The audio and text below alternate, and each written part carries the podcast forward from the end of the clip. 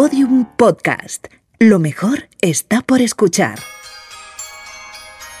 A España no la iba a reconocer ni la madre que la parió en palabras de un vicepresidente del gobierno. Entramos en la Unión Europea y nos sincronizamos con el sistema. Se van a firmar los tratados de adhesión de España a las comunidades europeas. España vuelve de nuevo a Europa. El pueblo español os recibe satisfecho y consciente de la alta significación que este acto encierra. Vamos tan lanzados y estamos tan de moda que incluso celebraremos unos Juegos Olímpicos. L'organisation de Jeux de la 25e Olympiade 1992 a la ville de Barcelona, España.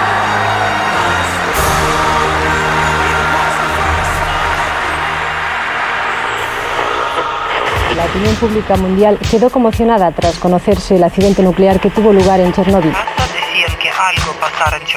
La destrucción del reactor provocó la dispersión en la atmósfera de gran cantidad de partículas radioactivas.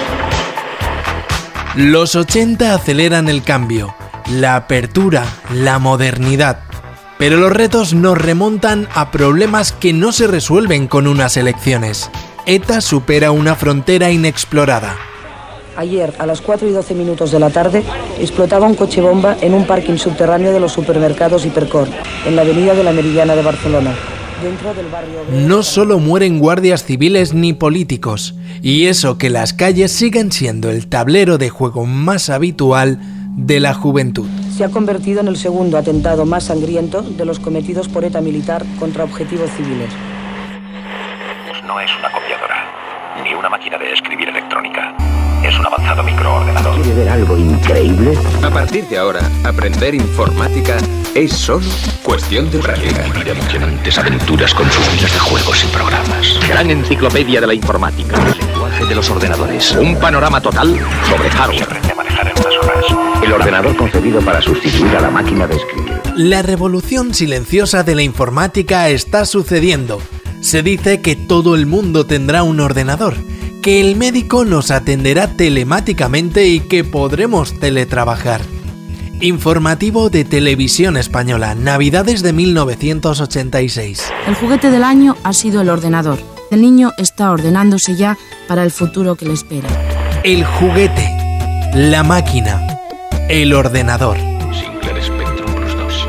La máquina. Aunque a Sir Clive Sinclair siempre le molestó la idea de que sus ZX sirvieran para jugar, ¿hubieran aparecido decenas de miles de Spectrum en las casas sin sus juegos? En apenas tres años las familias pasan de la pantalla única y en el salón a la maraña de cables con el primer microordenador la industria de sus primeros juegos a cientos de títulos. Y esto ocurre en las grandes ciudades, pero también en cualquier pueblo. Madrid es un torbellino creativo, pero no solo en la música, no solo en el cine y no solo para el cómic o el diseño, lo es también para la incipiente industria española del videojuego. José Antonio Morales, Opera Soft. No había medios, ¿vale? O sea, no era fácil. No era fácil hacer un Dynamic, eh, un Pablo, un Víctor o, un Opera, o no era fácil, no, no tenías medios, no, no, existía internet, no había libros, ¿Cómo, ¿cómo aprendías a hacerlo? Bueno, yo creo que habíamos salido de una etapa en España de represión, y, nos vimos en la calle con alegría y bueno, yo, yo creo que ahí está la clave de, de, que ocurriera lo que ocurrió en el mundo del videojuego y por supuesto en el de la música. Servando Carballar, teclista de Aviador Draw y creador del sello Drawsoft. Todo a nivel creativo ya se había beneficiado de una enorme liberación conceptual a partir de que dejamos el franquismo atrás. Obviamente las artes plásticas, en la pintura, en el cine, en la fotografía con Ocadele, pues hay los grandes medios, los medios de comunicación se han hecho siempre eco, pero ciertamente tanto en tecnología como en ciencia como en videojuegos, que es un mundo a caballo entre la ciencia y la tecnología, tecnología y el arte creativo, pues obviamente también hubo un, un, avance y un desarrollo y había programadores eh, nacionales. Nosotros llegamos a editar pues, no sé, títulos como el CID o que eran aquí, hechos aquí eh, con nuestros medios y ciertamente yo creo que se puede establecer un, un paralelismo. De hecho, Incluso el propio Aviador Draw musicó algunas de las ediciones de juegos de Electronic Arts, en algún caso en formato 8 bits. Y eh, quizás no había tanto crossover entre los aficionados de una cosa y de otra, pero ciertamente todo estaba teñido de que, de que, bueno, de que podías hacer cosas nuevas y diferentes sin demasiada preocupación porque te viniese un policía nacional a preguntar que, por qué estabas haciendo eso.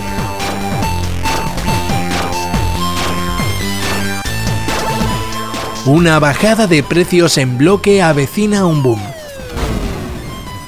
La madurez de unos programadores veinteañeros influirá, tanto que uno de ellos, junto a un amigo arquitecto y encerrado en una habitación sin ventanas durante nueve meses, adaptarán el nombre de la rosa a los 8 bits.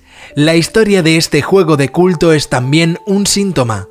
Su fracaso comercial y sus consecuencias personales nos sirven para entender qué tipo de industria prospera y cómo se conquistan los cielos en la edad de oro del videojuego español.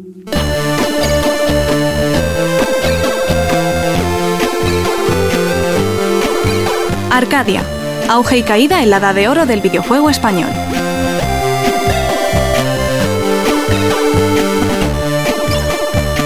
Episodio 3. Se ha escrito un crimen en 8 bits. Bueno, yo estaba realmente haciendo el servicio militar en el año 83. Volví de vacaciones, bueno, de permiso a mi pueblo, de Granada, y mi padre, que era profesor de, de un instituto de FP, pues le acaban de traer una máquina Olivetti. Y como sabía que era curioso, que era heredado de él, pues nada, me invitó, me dejó allí solo con la máquina y, la máquina me dejó con un juego que lo he hecho además como 20 veces el juego, ¿no? que es este de, el Mastermin, pero el Mastermin en un Olivetti de fósforo verde que no tiene nada que ver. ¿no? Y antes mi padre había dejado, había dejado grabado mi nombre, o sea, me lo había preparado la jugada. ¿no? Y la máquina en el fósforo verde me decía, José, qué malo eres, pues Antonio, sencillamente no me lo podía creer y ya está, y ahí es donde, donde me enganché, de ahí eh, ahorré y en la misma mili me compré un B20, luego un Commodore 64, luego caña dando mucho trabajo y aprendiendo solo con ensamblador. Escuchan a José Antonio Morales. Ponemos en valor su historia similar a la de tantos para recordar que no solo los Spectrum o los Amstrad estaban provocando la revolución. Esto no es un cuento de ciencia ficción arcaica, pero muchos de los programadores empezaron a crear con calculadoras complejas. Sí, sí, a programar juegos con calculadoras. Otros lo hacían con equipos de oficina muy limitados. Además, esta historia no sucedía solo en Madrid. Como con el cine o la música, allí iban a parar todas y todos los que querían crecer rápidamente. Pero su origen también puede suceder en Loja, en Granada. Que publican, bueno, yo en esa época estaba loco. Eh, tú piensas que estaba en un pueblo, nadie tenía ordenador, solamente un amigo mío que, estaba estudiando químicas, que tenía un Spectrum y yo que tenía un Commodore 64. Y yo sinceramente te digo, y es un pueblo de 25.000 habitantes, ¿eh? pueblo se llama Loja, de Granada, un pueblo grande, pero allí nadie tenía, o sea, éramos como unos bichos raros, conectados a la tele, robándole la tele a nuestros padres siempre que podíamos, hasta que conseguimos una chatarra. Y, Astran publicó un artículo eh, en una de las revistas que yo esperaba siempre en el buzón, un micro hobby o alguna de estas de la época, y una portada que, es muy conocida porque se buscaban programadores. Yo no tenía ninguna ganas de venirme a Madrid, o sea, yo era un tío de... Era y soy, pero es que no, es que no entraba en mi, en mi pensamiento. Y este amigo, joder, macho, que se te da bien esto, ¿por qué no contestas? Y, y escribimos la carta entre los dos, pero la mandó él. Ya lo han oído. Morales, que será fundador de Operasoft, no tenía ni un Spectrum ni un Amstrad.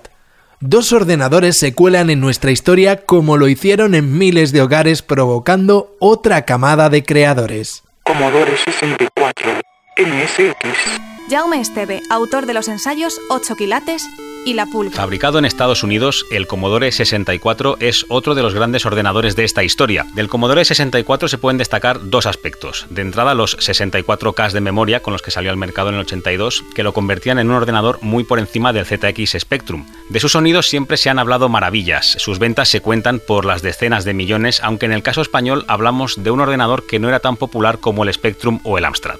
MSX. MSX es el tercer gran microordenador que se comercializó en España, pese a que no contamos con cifras oficiales. La historia del MSX es bastante peculiar. Se trataba de un estándar tecnológico, como lo era el VHS, fomentado por Sony desde Japón y por el que apostaron algunos gigantes tecnológicos, Philips entre ellos. Pero solo tuvo éxito en ciertos mercados, Japón, la URSS, Brasil o España. Para Sony, un ordenador familiar es así, sencillo, práctico y útil, para ordenar, estudiar, trabajar, jugar y para aprender juntos toda la familia. Los ordenadores Hitbit son compatibles MSX y pueden crecer. Una de las ventajas de tener un MSX en casa eran los cartuchos, ya que era la máquina que más explotó este formato. Imagina lo que era encender tu ordenador y ver tu juego cargado al instante en lugar de tener que esperar minutos a que se cargara una cinta de casete.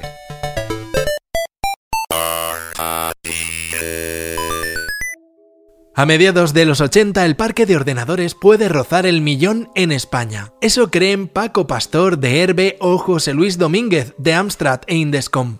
Como no existen datos oficiales, parece más prudente aceptar que, como poco, unos cientos de miles de hogares ya tienen uno de esos equipos.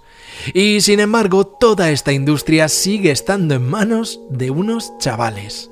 Morales, uno de ellos, tenía un Commodore 64 y ahora forma parte del pequeño equipo de software de Indescom.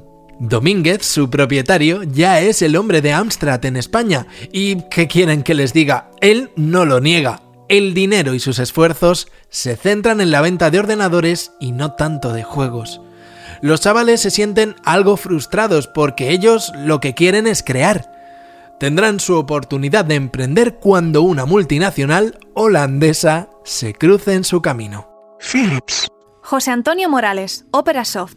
Y bueno, pues yo creo que al final teníamos un poquito de espíritu emprendedor, que no era, que no era tal cosa, es, que yo creo que era la época. Era la época de la movida, era, era, era yo creo que una época difícil de repetir en el sentido eh, que la gente le gustaba hacer cosas y, no estar atado, ¿no? el riesgo se veía, estaba mejor valorado que ahora, ¿no? Philips es la culpable de que el MSX entre en Europa. El estándar japonés se encuentra en España y los programadores de Indescom a unos aliados. Entre ellos está Paco Suárez, el autor del hit La Pulga. Este grupete donde ya se encuentran Suárez, Morales, pero también Pedro Ruiz o Carlos Díaz de Castro, recibe un instrumento casi mágico, un ordenador alquímico si quieren. Philips les da la llave a un negocio enorme, un equipo que permite la programación para que el juego sirva exportándolo en varios lenguajes. Era para nosotros muy difícil irnos porque estamos acostumbrados a trabajar con unas máquinas muy especiales, que es la que nos había dado Astra, y en este acto pues se presentó Philips y nos hizo una propuesta que, que nos daba la máquina a cambio de que todas las versiones de los juegos eh, que hiciéramos la hiciéramos para MSX y posteriormente para el MSX2 que apareció. Y yo creo que eso fue la gota que colmó el vaso y, fue cuando decidimos no Además, eh, bastante bien, ¿no? Porque luego Philips nos dejó hacer un pequeño sistema operativo para sus MSX2 y estas cosas. Tienen el talento y las ideas, así que abandonan Indescom se establecen por su cuenta en una escuela de baile abandonada en la madrileña Plaza de Ópera, en Madrid. Y esa plaza inspira el nombre de este estudio. Opera Soft. Como en el caso de Made in Spain, otra vez los programadores se sitúan al frente del negocio. ¿Y eso qué provocará?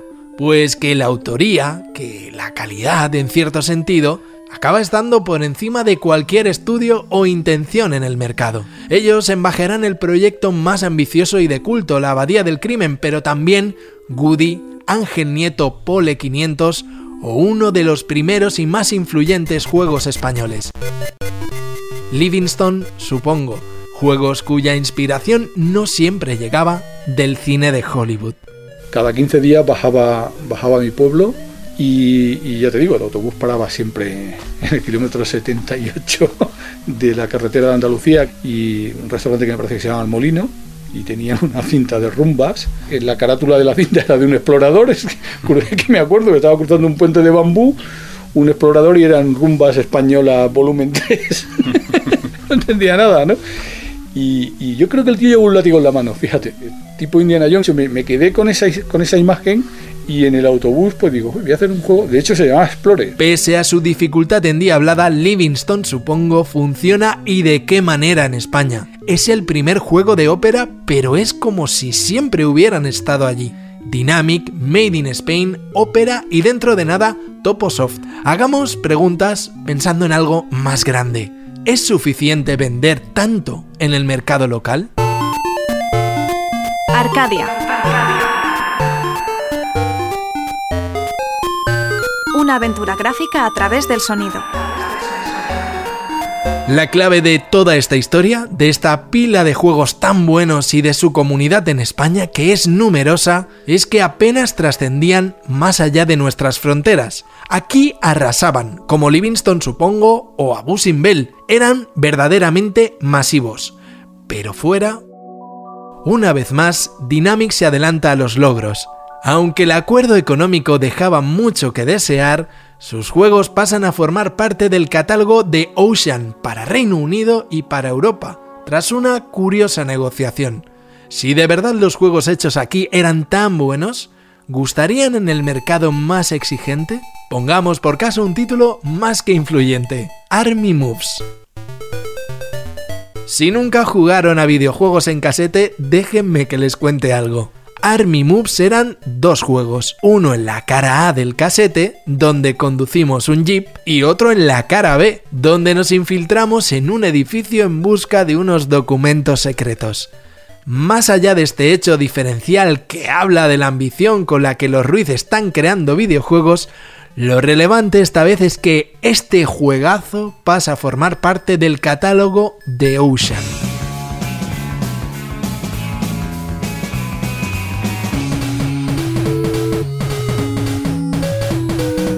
Las puertas del Reino Unido y la distribución europea se abren para Dynamic en el 86. Lo hacen con la etiqueta independiente de Ocean, Imagine.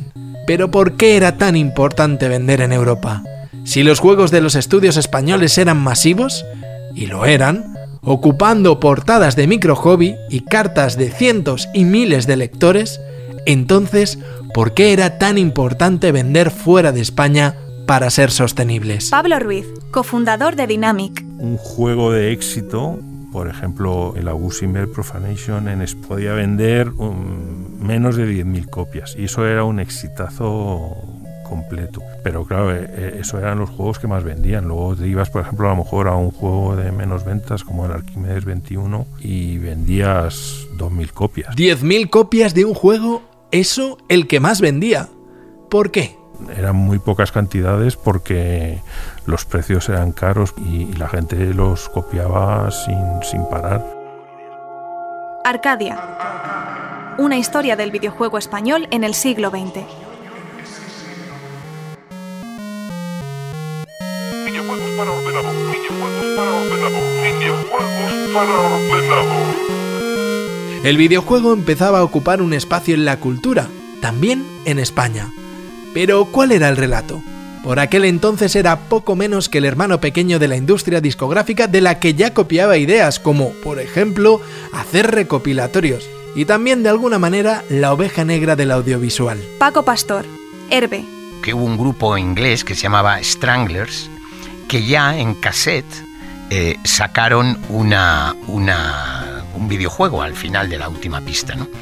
Eh, y, yo me acuerdo que estando en CBS yo sugerí que en, el, en, un, eh, en un LP que se sacaba de Mecano, que me parece que era, se llamaba Japón, eh, les dije, oye, ¿por qué no hacemos un videojuego al final? Y al final no se llevó a cabo porque en CBS me miraron como si yo fuera un marciano. José Antonio Morales, miembro fundador de Opera Soft. No quiero ser pedante porque la movida se reconoce con, con, con la música, con, con otros aspectos culturales, y, ten en cuenta que nosotros en aquella época estábamos muy mal vistos, ¿eh? pero muy mal vistos. O sea, eh, me, encantaría recuperar programas de televisión española dedicados a los videojuegos de la época que, eran escenas tétricas, de miedo, ¿eh? como para que nos metieran en la cárcel. O sea, producíamos epilepsias, violencia fatal. Lo cierto es que en el 86, más allá de esas sospechas de epilepsia por mirar pantallas, los videojuegos siguen sin atraer a los medios generalistas. Por cada minuto de atención a esta industria pueden contarse horas para el cine, decenas de emisoras de FM para la música o un espacio constante y sonante para las editoriales. La industria apenas tiene unos años y la percepción para muchos tiene que ver más con la piratería con esas imágenes y situaciones en el rastro o en los pisos de copia de casetes. Más del 90% de los juegos que circulaban eran piratas. En pocos años no solo los juegos son piratas, sino incluso las propias videoconsolas. Los principales estudios de aquí han dado un paso al frente para profesionalizarse. Hay creatividad y talento a raudales, pero las cifras de ventas siguen estancadas, desde Herbe creen que el origen de todos los males está en el precio de los juegos, de 2.100 a 2.500 pesetas, muchas pelas para algo que en el rastro vale 300 y funciona igual. ¿Cómo se podía combatir la piratería? La única forma que había de combatirla era con el precio. Realmente, eh, eh, eh, digamos, la diferencia del coste de la fabricación de un videojuego con el precio en que se vendía era, era enorme, claro cassette te costaba eh, como mucho en aquella época, pues no sé, dos céntimos. Eh, por traducirlo a los, a los euros, ¿no? Y sin embargo, pues te costaba casi 12 euros, ¿no? Eh, si lo ibas a comprar en una tienda. Entonces, claro, la diferencia era enorme. Pastor inicia una estrategia para cambiar todo un sistema. Herbe tiene un socio para cambiar las reglas del juego. Dynamic se alía y deciden que es hora de invertir en un estudio de mercado, analizar verdaderamente qué pasa. Es hora de conocer qué piensan y cómo actúan jugadores y jugadoras. Y la hora de hacerles un par de preguntas. ¿Cuánto estás dispuesto a pagar por un juego original? ¿A partir de qué precio consideras que no merece la pena comprar y optas por piratear? El estudio de mercado fijó ese precio, la cifra mágica, 875 pesetas. ¿Sería sostenible que los estudios vendieran de repente a un tercio de lo que lo hacían? Pastor tuvo que convencer a todo un sector y empezó por los vendedores. En el corte inglés y en las grandes superficies, en aquella época el Prica, ahora Carrefour, pues decían, oye, nosotros eh, esto de vender una cosa que nos va a dejar eh, muy poquito dinero, pues no nos interesa. Y claro, el convencerles, el decir, sí, pero es que ahora estáis vendiendo 10 y vais a vender 100. Tras sumar a los puntos de venta para la causa, un reto mucho mayor le esperaba, convencer a los estudios ingleses. Elite, Ocean e Imagine, US Gold por 875 pesetas, importar juegos era casi un absurdo, porque el precio se lo comían los aranceles. Pero ¿y si pudieran fabricarlos aquí?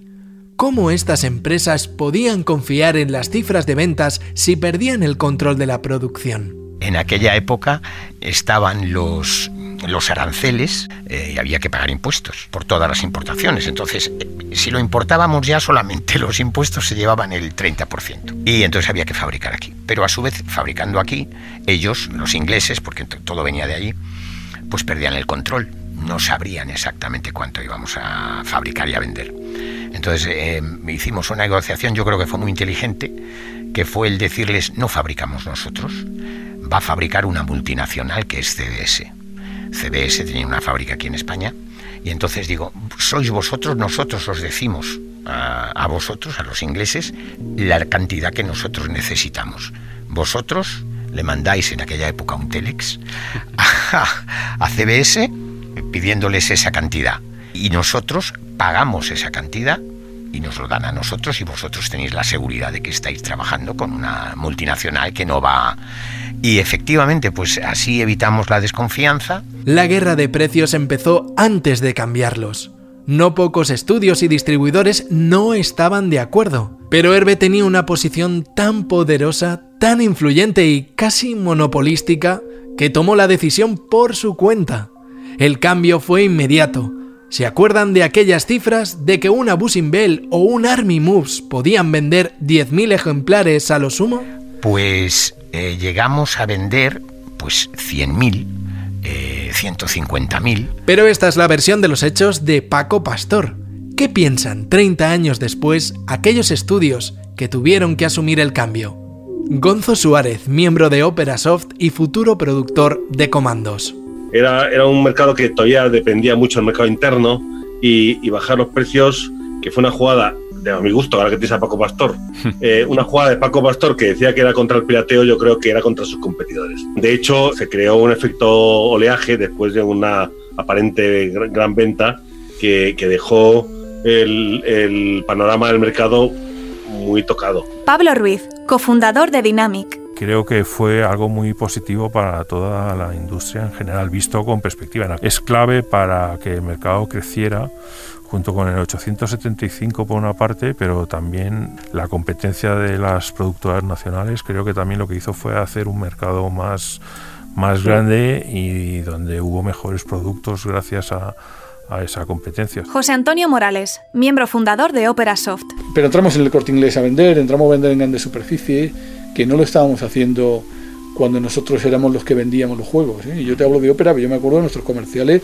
vendiendo en las tiendas de Madrid y mandando paquetería a las tiendas de, de, de, de provincias. ¿no? ¿Y a qué hubiera pasado si hubiéramos seguido distribuyendo los juegos como lo estábamos haciendo al principio? Antes de MCM, antes de Herbe, ¿cómo, ¿qué hacíamos nosotros?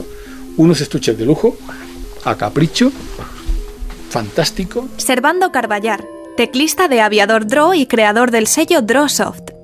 Y yo pienso que más tarde, más temprano, pues hubiésemos tenido que, que, estar ahí de una forma o de otra. A nadie nos hacía ilusión porque obviamente los márgenes ya eran cortos y en ese momento pues, pues todavía, todavía te lo pone más difícil todo.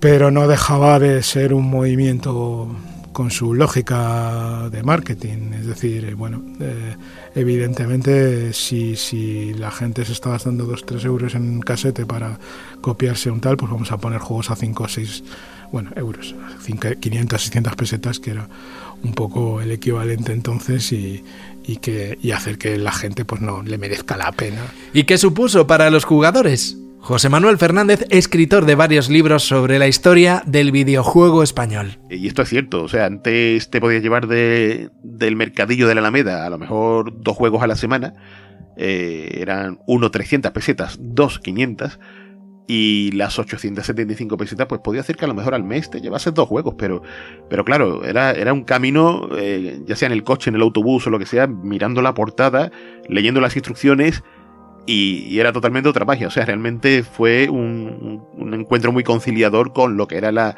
lo que, lo que debería ser la legalidad y la estabilidad del sector, ¿no? En este sentido.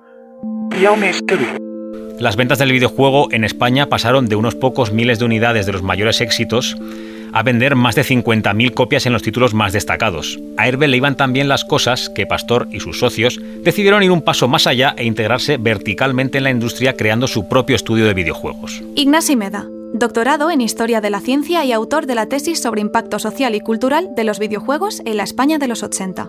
Yo no diría que España estaba entre las dos o tres primeras, por el nivel adquisitivo que había en ese momento, eh, bueno, porque realmente había otras, otros países de los que pocas veces hablamos, como podrían ser, por ejemplo, Alemania, como podría ser, por ejemplo, Italia, como podría ser, por ejemplo, Francia, sabemos cosillas, pero falta una investigación de la historia y de la relación entre estos países que aún nos, nos falta que, que nos faciliten datos. El efecto del cambio de precio en la industria es tan inmediato que Herbe ha de crear una subdivisión para que los grandes sellos, que compiten en Europa pero que en España salen de la misma fábrica, parezcan al menos disimularlo, que parezca que salen de otro sitio. El nombre de esa subdivisión de Herbe surge en una cena. Paco Pastor. es muy divertido. Eso. Estábamos cenando y, y bueno, y oye, ¿qué nombre ponemos y tal? Y entonces eh, yo de repente digo, MCM, pues suena bien y tal. Y, y, y ¿por qué MCM? Digo, ya, digo, o mejor compañía do mundo. Y así se quedó con MCM. Arcadia, una historia entre casetes. El gran distribuidor es también propietario de su alternativa. A Herbe le van tan bien las cosas que decide montar su propio estudio de videojuegos.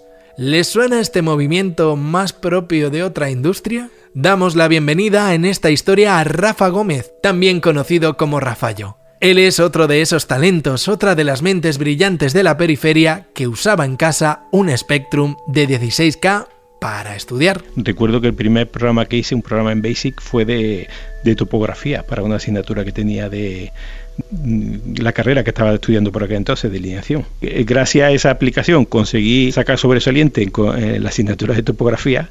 Por cierto, saqué yo sobresaliente y toda la clase porque se corrió la voz que yo tenía un programa que ayudaba a, hacer todos los cálculos trigonométricos de, los alzados de la superficie de, de, de topografía. Empresas que facturan miles de millones de pesetas como Indescom o Herbe tienen detrás autores más que jóvenes que programan hasta con una calculadora en concreto con una Casio FX 801.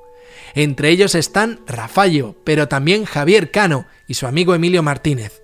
Ellos y José Manuel Muñoz, alias Rambo, son los fundadores de Toposoft, la división de juegos de Herbe. La captación de ese talento, a menudo en relaciones epistolares como si de escritores decimonónicos se tratara, incluía escenas tan costumbristas y de otro tiempo como la que describe Rafallo cuando Paco Pastor se plantó en casa de sus padres en Sevilla. Vino porque estaba de paso, parece que iba al corte inglés de Sevilla, porque ella tenía en cabeza, ella tenía en mente el proyecto de Topo y, él vino sencillamente para decirle a mi madre, oiga, que voy a hacer este proyecto. Y su hijo, que yo creo que por aquel entonces era, yo era menor, no sé si tenía ya los 18 años, eh, que me lo llevo para Madrid. Y entonces mi madre, eh, encantada.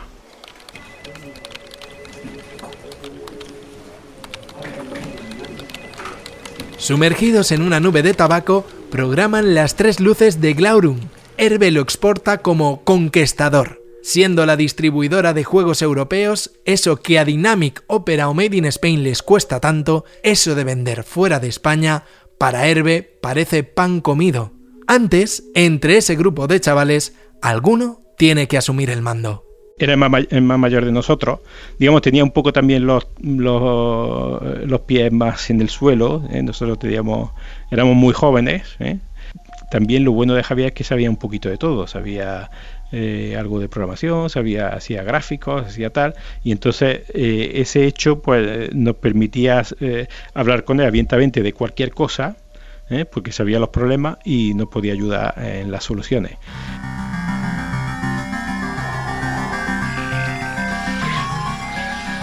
Rafallo flipa con Alien de Ridley Scott y crea Survivor. The Survivor estaba descaradamente ambientado de la película de Alien, pero le dimos la vuelta a la tortilla, ¿no? Aquí el bueno era el, alienígena, ¿no? que era, digamos, el personaje que, tenía más fuerza de la película y, queríamos darle ese punto de vista del videojuego, ¿no? al fin y al cabo es una especie que quiere, que quiere sobrevivir, ¿no? En apenas dos años, Toposoft lanza al mercado 20 juegos. 20. Lo hace para Spectrum, Amstrad o MSX. Algunos tienen un gran impacto, como de esperado, un plagio tan evidente de la recreativa Gunsmoke de Capcom que Herbe acaba pagando su licencia en el extranjero para evitar problemas. Pero gracias a Paco Pastor estos juegos viajan y se venden.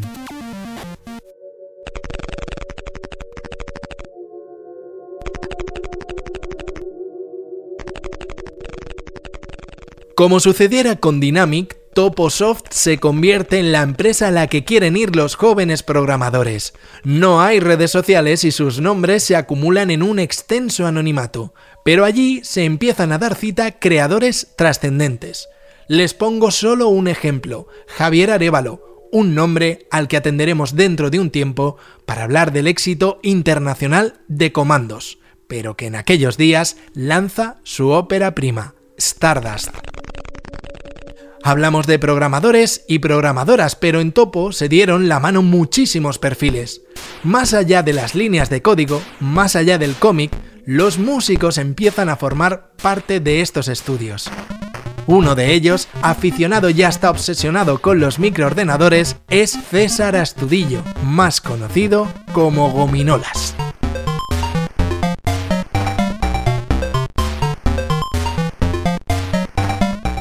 Hoy su nombre es muy muy conocido por los amantes del videojuego retro. es aclamado en ferias donde, por cierto, aprovecho la autopromoción, ha actuado muchas veces nuestro realizador y creador de la banda sonora original de esta serie, Javi Álvarez. Gominolas fue el músico de cabecera de Topo Soft, así que no es casual que sus músicas originales hayan trascendido. Y eso que se componían desde un universo tan limitado como el de los 8 bits. César Astudillo, Gominolas. Lo que hacías era poner en la memoria una serie de números que ocupan muy poquito, ¿no? Dos números para cada nota. Uno indica cómo de alta o baja es la nota, digamos un sol sostenido, y el otro número indica cuánto dura la nota. Por ejemplo, yo qué sé, pues 12, dos décimas de segundo, ¿no?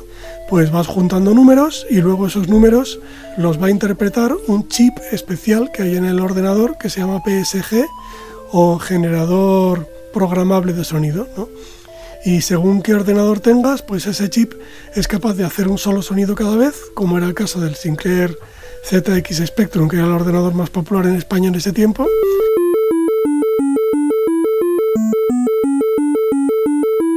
Tres sonidos cada vez, que con eso ya puedes hacer cosas, ¿no? Como era el caso del Amstrad CPC.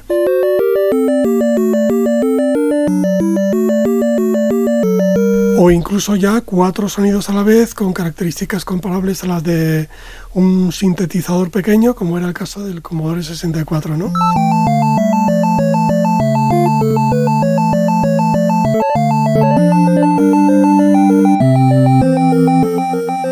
Arcadia, de los 8 a los 16 bits. Con la banda sonora de Gominolas sonando, Topo crece a toda velocidad, pero a toda velocidad es una marcha que a Paco Pastor le resulta insuficiente. Pese a que su relación con Dynamic ha sido buena, fructífera para ambas partes, ahora tiene su propio estudio de software. Está cansado de que cada año en los premios del videojuego sea la compañía de los Ruiz la que acapare toda la atención. Para que Topo se convierta en el estudio de referencia propone dos cambios. El primero que a todo aquel programador que logre acabar dos juegos antes del final de año le dará medio millón de pesetas. Para aumentar la producción tomará otra decisión, esta sí, mucho más inesperada. Javier Cano es relegado por un fichaje que deja a todos estupefactos. El director de Micro Hobby, sí, la revista de referencia, se convierte en el nuevo director de Topo, Gabriel Nieto. Paco Pastor. Javier, eh, de alguna manera, carecía de esa disciplina para eh, poner en cintura a los programadores. Y Gabriel, que venía eh, de Micro Hobby, de Hobby Press, pues hombre, no era programador, entonces tenía otra mentalidad un poco más, entre comillas, eficiente, ¿no? Eso efectivamente creó tensiones entre los programadores porque ya se veían obligados a, pues a una, digamos, a una rutina y a una disciplina. Gabriel Nieto reconoce que Pastor le había tentado en varias ocasiones, pero esta vez llegó en el momento adecuado. Entonces era el director de Micromanía y, estaba, pidiendo, estaba pidiendo más inversiones, más medios, eh, meter más cosas en la revista y no encontraba ese, ese apoyo que quería. Entonces me pilló en un momento de cierta debilidad y por eso me fui, ¿no? O sea, eh, dudé mucho en, en, irme y al final mi familia presionó un poco para, sí, es otra oportunidad, otra cosa, otra empresa, Herbe va bien, tal. Y bueno, lo hice. No lo hice totalmente convencido, ¿eh? he de reconocerlo. ¿Qué había detrás de aquella decisión? Aparentemente, Topo funcionaba. Estaba lanzando títulos al mercado. Además de la intención de Pastor de poner orden, se escondían otros motivos. Yo creo que él quería dos cosas. Él quería, por un lado, que, eso fuera así, es decir, eh, que, tenía un equipo nuevo, un equipo de gente que estaba pagando mucho, mucho dinero para la época y quería que alguien organizara todo eso. Pero también él era conocedor de mi influencia dentro del, sector del videojuego, entonces, de mi relación con toda la gente de las revistas y de otras empresas y, bueno, y al final optaron por, por ese camino. Pero en realidad había más razones. Pastor quería dominar la creación de videojuegos en España como ya lo hacía con la distribución. Si creaba y colocaba los juegos, mayor negocio pero podría superar a Dynamic. La situación de Herbe con Dynamic empieza a ser un poquito tensa. Vamos a decirlo claro, Herbe estaba eh, eh, mosqueado con ellos por esta situación y, estaba molesto porque veía que Dynamic eh, todos los años conseguía los premios que dábamos en las revistas y, y, siempre estaba ahí figurando y salía en todos los sitios. Entonces realmente ellos quieren convertir de alguna forma o piensan que contratándome a mí van a convertir a Topo en, en eso, que, en eso que era Dynamic. Pero todo esto es un tema de ellos y una organización mental de ellos que, que yo voy descubriendo poco a poco y que sinceramente luego no me gustó eh, en lo más mínimo. No, no era esa la idea que yo tenía. La decisión no sentó bien a algunos en topo. Para otros, no cambiaba tanto la cosa. Nos lo explican Rafa Gómez y César Astudillo. Los juegos con, con Javier eran más indie, ¿eh? Quizá buscábamos eh, cosas nuevas, ¿eh? no se buscaba tanto la espectacularidad, eh, si la jugabilidad, las propuestas nuevas. Y, bueno, y Gaby pues efectivamente buscaba algo un poquito más, más espectacular, más que poder vender a, a, la revista, algo que fuese un poquito más comercial, ¿no? Es posible que alguna de la gente que trabajaba allí a tiempo completo haya podido exagerar un poquito el clima, sobre todo porque, porque tenía que ver con condiciones de trabajo que para mí no habían variado. A mí me seguían ofreciendo lo mismo, las condiciones eran las mismas. Gabriel era un tío perfectamente, o sea, comparado con, con Javier, era un soso, pero es que todos nosotros comparados con Javier éramos unos sosos, ¿no? Y bueno, simplemente era un tío más serio, pero no sé, historias que se han contado luego acerca de que, no sé, de que tuviera un estilo de dirección más abrasivo o lo que fuera, yo personalmente eso no lo vi. Esta industria, fundada aquí por unos chavales raros, llegados de toda España pero interrelacionados en Madrid, parece que no tendrá techo. La llegada de Nieto se hace notar. Toposoft desborda el mercado con lanzamientos. El bonus del medio millón funciona y no se lo van a creer, pero la producción es tan bestia que hasta el mismo Julio Iglesias, sí, el cantante, ve como el lanzamiento de sus discos se retrasa. El célebre lingote, del que vendimos ni más ni menos que un millón de, de 100.000 lingotes, tenían 10 juegos, un millón de cassettes. Eh, de hecho, CBS, que era donde fabricábamos, tuvo que parar el lanzamiento de Julio Iglesias, eh, un disco que luego fue supersonado, porque no tenían capacidad para fabricarlo. Es decir, estaban absolutamente volcados con el millón nuestro de, de cassettes, ¿no? Una nueva industria cultural sorprende a todos, aunque sigue siendo percibida con recelo por los medios. Un mundo creado en 8 bits es capaz de trastocar los planes de la que hasta ese momento era la vaca sagrada, la factoría discográfica. Lo hace con juegos inolvidables como Mad Mix Game del 88, obra, como no, de Rafa Gómez en Toposoft y homenaje al clásico de la década, Pac-Man. Tan bueno era este juego que estuvo a punto de dar nuestro campanazo internacional, porque a un paso se quedó de ser el título que acompañaba el lanzamiento en todo el mundo de la mismísima Game Boy. Parece que Nintendo estaba valorando que se hiciese la versión para Nintendo de Mad Mix Games. Lo que pasa que, claro, que tenía esa coincidencia del primer nivel del, Come Coco y fue descartado, pero parece que sí, que lo tenía como un posible proyecto de salida para la Game Boy y posible proyecto de acompañamiento con el lanzamiento y juego de regalo con la Game Boy. Silent Shadow Rock and Roller, Titanic, Coliseum. Estamos a punto de abrir las puertas de una abadía en 8 bits, del que habitualmente es recordado como el mejor videojuego de la edad de oro del software español. Antes, una pausa. Bienvenido a esta abadía, hermano. Os ruego que me sigáis. Ha sucedido algo terrible del creador de Sirfred llega un juego excepcional, único, una aventura isométrica tan ambiciosa que creerás perder el juicio durante esta investigación abacial. El mayor reto en 8 bits, un sistema de cámaras y una adaptación del bestseller El nombre de la rosa de Humberto Eco. El proyecto más ambicioso editado nunca por Opera Soft. La Abadía del Crimen, un juego de Paco Menéndez y Juan del Can. Disponible para Spectrum de 128K, Amstrad PC, MSX y PC. Resuelve este enigma y adéntrate en un clásico instantáneo del videojuego, La Abadía del Crimen, Opera Soft. Arcadia. Una historia del videojuego español en el siglo XX. Hace nada los videojuegos se parecían a la pulga o a Fred. Los creaban un par de tíos, a menudo un programador y un grafista. Nada más. Pero en este largo crecimiento de éxitos y facturaciones, de entre todos los juegos de los que hemos hablado en estos capítulos, hay uno que inexplicablemente nunca llegó al extranjero. Tampoco vendió cientos de miles de copias aquí. Con los años, eso sí, se ha ganado a pulso un lugar especial en este relato. Es, para muchos, la última escena de una industria creciente y feliz, donde los juegos y las contrataciones solo se multiplicaban. Este título desafió a todos, a todo. Como respuesta se llevó una bofetada de ventas histórica. Años después emergió cual ave fénix para reclamar su trono como el 8 bits más representativo en la Edad de Oro, la Abadía del Crimen.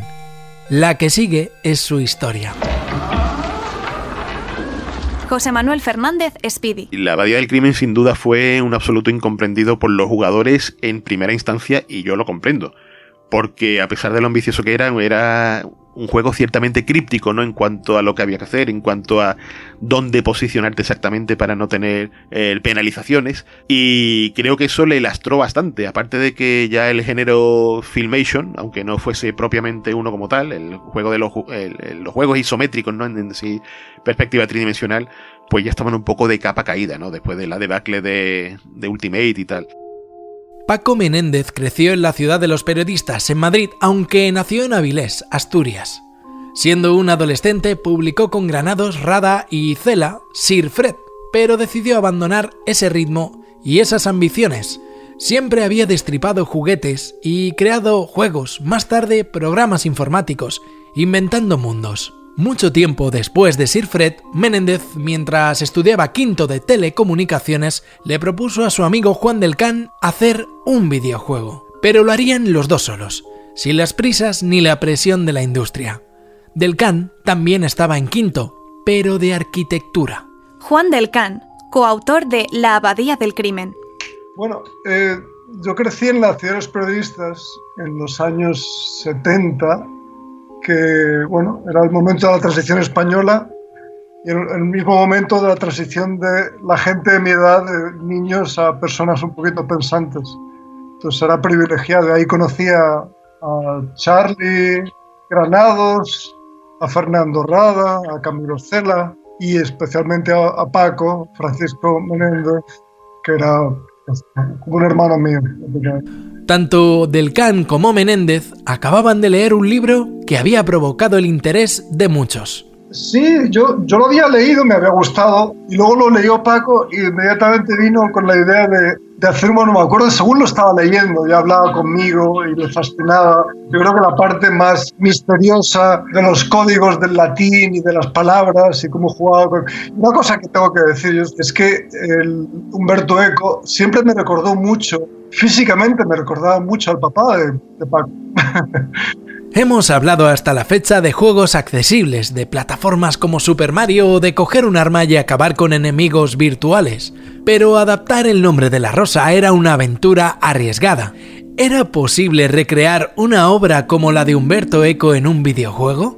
José Antonio Morales, miembro fundador de Opera Soft. Pero cuando yo lo vi técnicamente no hay nada, y esto es así, lo tiene que ser, no hay nada que, que que se le parezca en la época. O sea, estaba fuera de sitio y, y los que sabíamos lo que costaba hacer un juego, yo no entendía ni cómo lo había hecho. La ambición de Menéndez era tan grande que incluso creó un programa previo para que Del Can, alumno en aquellos días de los arquitectos Rafael Moneo, Francisco Sáenz de Oiza o Javier Carvajal, pudiera dibujar escenarios. Salas en perspectiva isométrica para una misión titánica. Si se lo preguntan, no, Humberto Eco jamás dio permiso para licenciar su obra. Ni siquiera quiso escucharles. Era el tercer juego de Menéndez y el debut de Del Can, que vive en Estados Unidos desde los 90 y que abordó esta investigación de una manera tan ambiciosa como para él cualquier otro proyecto arquitectónico. Dice todo el tema de investigación, cómo se hacían las abadías en esa época, y luego empecé a pensar en, en, en la parte cinemática, aunque lo tomé como una arquitectura real en cuestión de tamaños, de recorridos, está bastante eh, exhaustivamente eh, medido y, eh, y estudié mucho las abadías del norte de España, de Italia y Alemania. Y esto es un híbrido. Y luego también la del libro.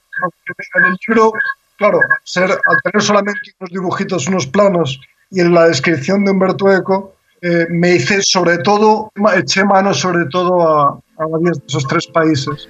Se dice de Paco Menéndez que fue uno de los grandes programadores españoles de videojuegos. Los que le conocieron resaltan además una personalidad singular. Del Can ha llegado a comparar en alguna ocasión sus dotes frente al teclado con las virtudes de un gran pianista. O pensaba, hablaba, le gustaba hablar de ello, aunque yo la mayoría de las veces ni siquiera entendía de qué estaba hablando, pero le hacía caso. y nos íbamos a dar paseos, es una cosa que le gustaba mucho dar paseos y me contaba. No era tanto que me lo contaba como que hablaba en voz alta, imagino. Y luego volvía delante del ordenador y hacía con el mínimo número de líneas, porque era, era, era muy ahorrador el tema de la memoria, de una de las cosas que creo que le fascinaba, y es poder conseguir hacer lo máximo con lo, el mínimo número de líneas de código. ¿no? En mitad del bollante escenario del que hablábamos hace tan solo unos minutos, lo de Delcan y Menéndez era casi un desafío, una contestación nostálgica, dos personas frente a toda una industria, un videojuego de autor pero muy superior al resto, pero creado por dos tipos en un cuarto sin ventanas y en mitad del exploitation español. Una especie de celda, con eso, ahí pasamos Paco y yo como nueve meses donde yo tenía la cama y tenía también un escritorio y, los ordenadores de Paco, que el papá de Paco tenía en esa época un, una academia de, informática, y entonces eh, cogimos prestados un par de los eh. Entonces Paco trabajaba programando en una esquina y yo estaba los efectos en la otra. Era un juego tan extraño, tan grande, que cogió por sorpresa a la mayoría de jugadores. Jaume Esteve, coordinador del monográfico Obsequium, un relato cultural, tecnológico y emocional de la Abadía del Crimen. El título transcurría durante siete días, en los que el jugador debía descifrar quién estaba detrás de los asesinatos de los monjes mientras controlaba a los dos protagonistas de la novela y de la película, Fray Guillermo y Atso. ¿Lo escuchan? El sonido de esa campana significaba que el jugador debía dirigir a Fray Guillermo a la cocina o a misa, y debía hacerlo de manera escrupulosa, en un intento por sumergir al jugador en lo que significaba el día a día de una abadía de la Edad Media. Saltarse cualquiera de estas obligaciones significaba el final de la partida.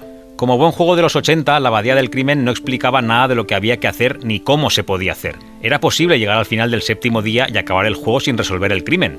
También era posible morir en cualquiera de las noches si el abad nos pillaba fuera de nuestra habitación mientras investigábamos. Y para los afortunados que fueron capaces de llegar al laberinto final que simula al del libro de Eco, ser capaces de encontrar la ruta correcta para resolver el enigma era una quimera. Pese a todo, se le considera la cima de la edad de oro del videojuego español. Isaac Viana. La gran obra de ingeniería del videojuego español. No intento ser un arcade, no intento, no intento eh, adaptar nada de otros sitios. Intento hacer algo nuevo y lo hizo brillantemente. Gonzo Suárez. Yo particularmente destacaría la ambición. Paco quería siempre hacer algo nuevo y creía en ello y, y iba por ello, no se intimidaba. A mí esa, esa determinación por algo único y nuevo siempre me ha resultado eh, muy, muy empática. ¿no? Y en Abadía era un juego enormemente ambicioso en todos los aspectos, en el técnico, en el narrativo, en el diseño. La ambición también fue su lastre. El juego nunca se comercializó en el extranjero. La Abadía del Crimen se distribuyó primero bajo el sello Mr. Chip, que era el nombre de la Academia de Informática del padre de Menéndez, pero meses después logró reeditarse en Opera. Menéndez quería que se adaptara a PC y eso era algo que Opera le podía ofrecer. Una señal en mitad de esta historia, los PC clónicos, los ordenadores, enseguida se apoderarán de una parte del mercado. Yo creo que más que los problemas que tenía con la distribuidora que tenía en ese momento, yo creo que estaba muy cansado. Muy cansado. Un juego que le quitó muchísimo. Le dedicó todo, todo lo que... Le, yo creo que le dedicó todo su tiempo, todo el día a, al juego. Este era como Charlie Parker con el, con el saxofón que le dedicaba 16 horas al día. Pues Paco le dedicó todo a este juego. Llegó un momento en que le pasó como a mí y como a todo el mundo. Que decía, ¿cómo acabo esto? Pese a lanzarse por segunda vez, esta vez en Opera Soft, el juego nunca llegó a colocarse en lo alto de las listas. Apareció y desapareció de manera intermitente y ni siquiera remontó cuando Micromanía publicó una guía esencial para poder resolver el misterio de la abadía.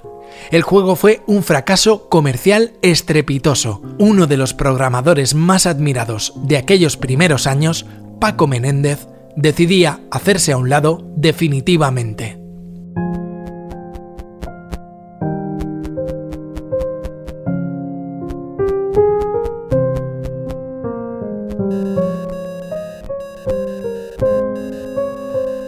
El silencio duró casi una década.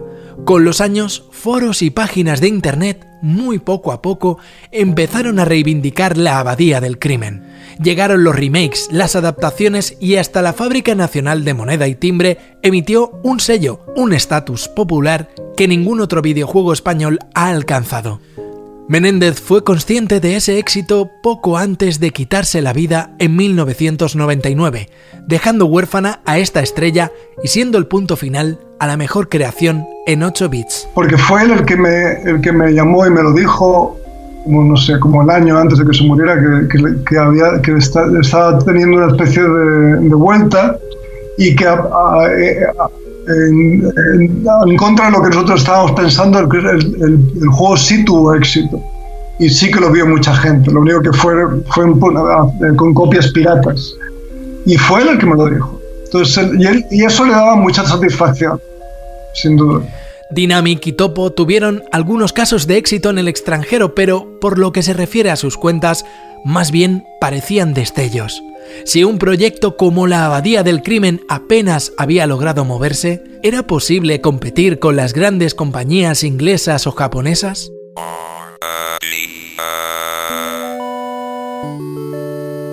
El mercado estaba cambiando rápido y radicalmente. Los 8 bits tocaban a su fin ante una nueva generación de máquinas, aquellas capaces de manejar 16 bits. Llegamos al tiempo de Atari ST o Commodore Amiga, aunque en España impacten de otra manera. Llegamos también al tiempo de Mega Drive, la máquina de Sega que dará el pistoletazo de salida a la guerra de las consolas. Mega Drive, de Sega, juegos Sega Mega Drive. Los estudios españoles parecen la orquesta del Titanic en una borrachera de éxito con el mercado interno. Jugadores y revistas aquí les adoran, pero este negocio va a requerir de estudios más grandes, de inversiones más potentes para las que solo servirán éxitos globales.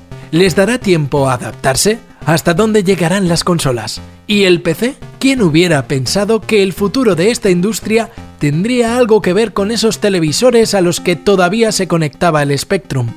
Pero relacionado con un cambio de canal, porque a lo que sonarán los próximos éxitos tiene mucho que ver con la sección de deportes de cualquier informativo. Mike Schiller, Fernando Martín.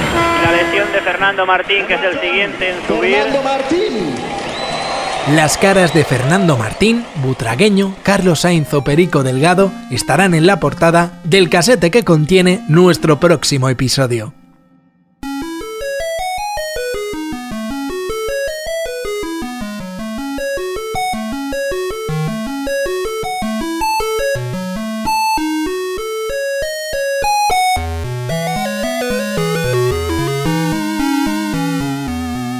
Arcadia, auge y caída en la edad de oro del videojuego español. Una serie documental escrita por Jaume Esteve y Eugenio Viñas. Diseño de sonido, realización y música original, Javier Álvarez. Producción, Jesús Blanquiño. Voz en títulos y créditos, Jenna Ranz. Producción ejecutiva, María Jesús Espinosa de los Monteros. Editora jefe, Jimena Marcos. Diseño gráfico de portada, Aaron Feliu. Agencia Player. Una serie dirigida y locutada por Eugenio Viñas. Todos los episodios adicionales en podiumpodcast.com. También puedes escucharnos en nuestras aplicaciones para iOS y Android y en todos los agregadores web.